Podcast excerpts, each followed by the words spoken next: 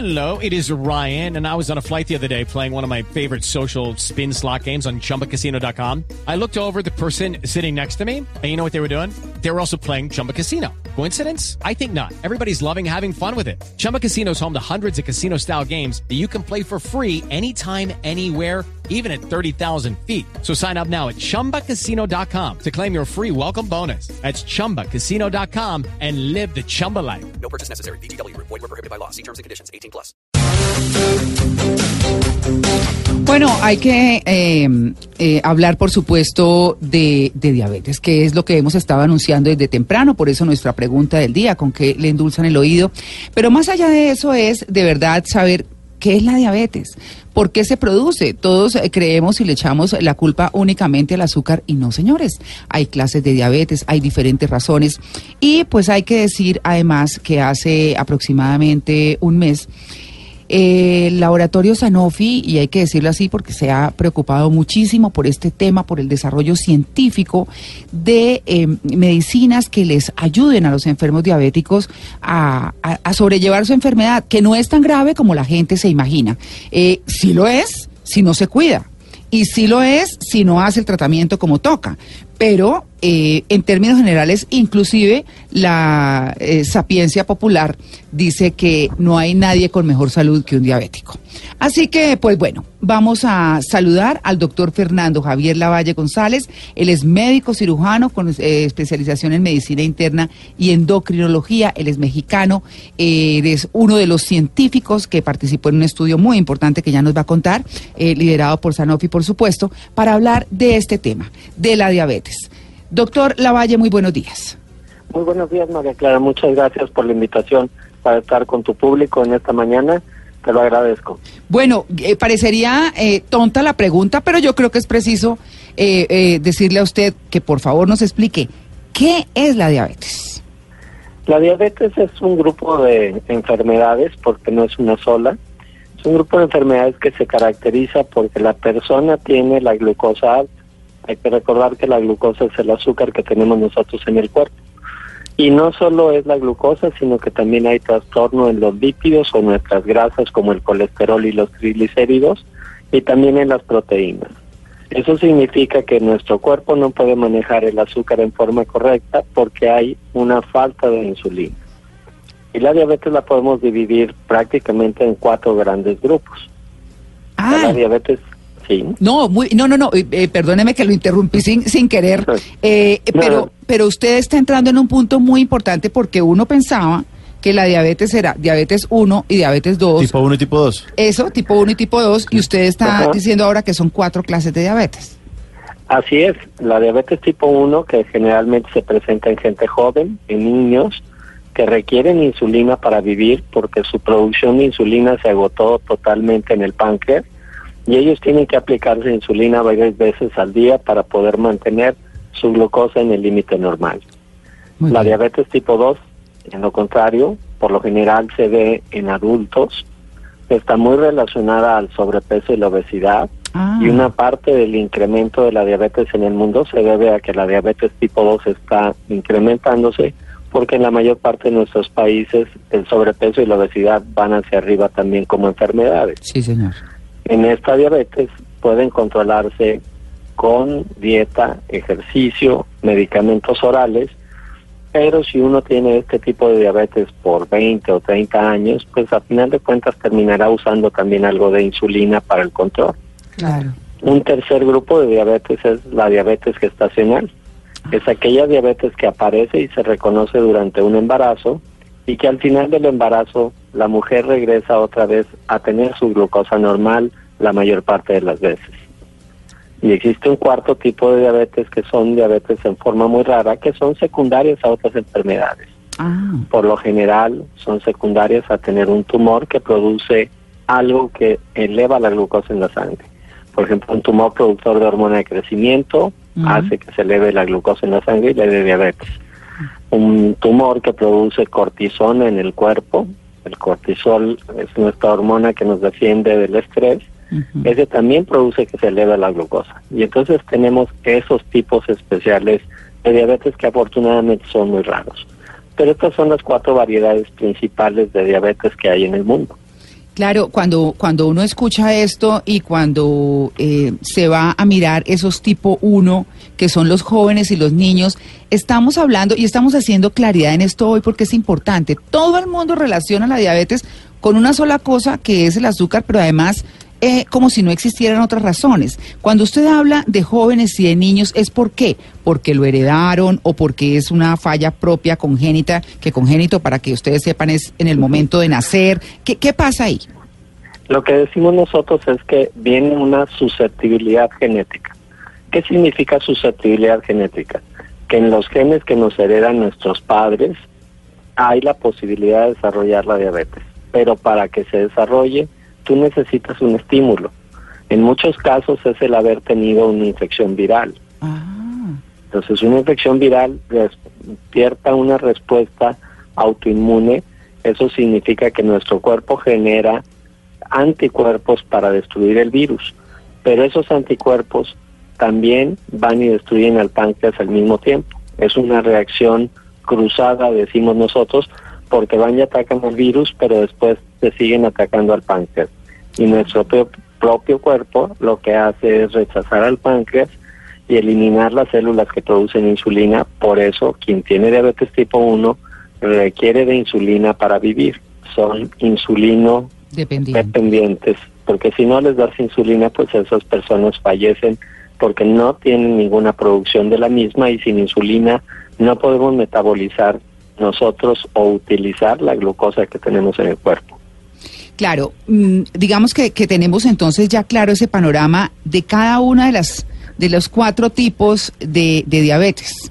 Eh, cuando, cuando uno habla ya, eh, y, tal vez nos vamos a concentrar en esa que es la, la más grave, le quiero preguntar primero, eh, en eh, la reunión eh, o en, el- en los- en las sesiones científicas que se celebraron hace más o menos un mes, eh, convocadas por, por Sanofi, le quería preguntar, hablaban de la siguiente cifra, que es absolutamente estremecedora. En el mundo hay 400 millones de enfermos de diabetes. Son, Así es. son de diferentes clases de estos cuatro tipos de diabetes. Sí, de hecho la mayor parte de esos 400 millones son personas que tienen diabetes tipo 2, que es el, prácticamente el 95% de los casos de diabetes se deben a diabetes tipo 2.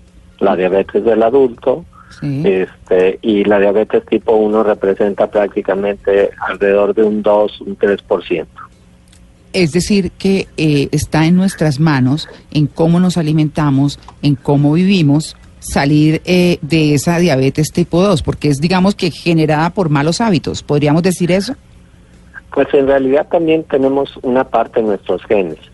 Los latinos en general somos muy susceptibles a desarrollar diabetes cuando tenemos sobrepeso.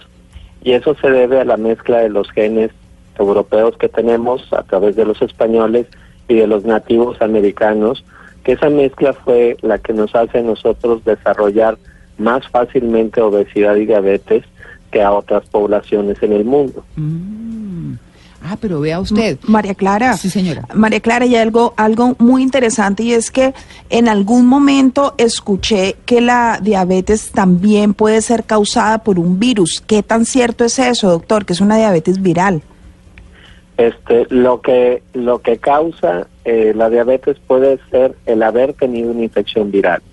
No es necesariamente que te dé en este momento a ti un virus y desarrollas diabetes, pero si tú Sí. tienes la susceptibilidad en tus genes, te da una infección, se tarda tres o cuatro años en que se destruyan las células productoras de insulina del páncreas Mm. entonces a veces es muy difícil relacionarlo con una infección, porque es una infección del pasado, no es una infección aguda de esta semana o la semana anterior, sino es una infección Sí.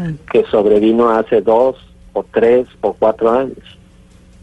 Claro. eh, Ok. Bueno, doctor, yo, eh, nosotros nos vamos para un break muy breve, pero vamos a hablar muy profundamente de cómo esos 400 millones de enfermos diabéticos que hay hoy se pueden convertir en un lapso muy corto en 600 millones. En 600 Sí. millones. ¿En cuánto tiempo más o menos es que se considera? Alrededor de 15 años. Alrededor de 15 años. Uy. Imagínense. O sea, es, las cifras son estremecedoras y como lo dice el doctor Lavalle, el doctor Fernando Javier Lavalle González, que es a quien estamos entrevistando, un médico cirujano eh, y además eh, eh, médico interno y endocrinólogo, que nos atiende desde México, justamente para hablar de este tema que es tan, tan importante por- para todos. Ya regresamos con usted, doctor Lavalle, y ya regresamos en En Blue Jeans de Blue Radio.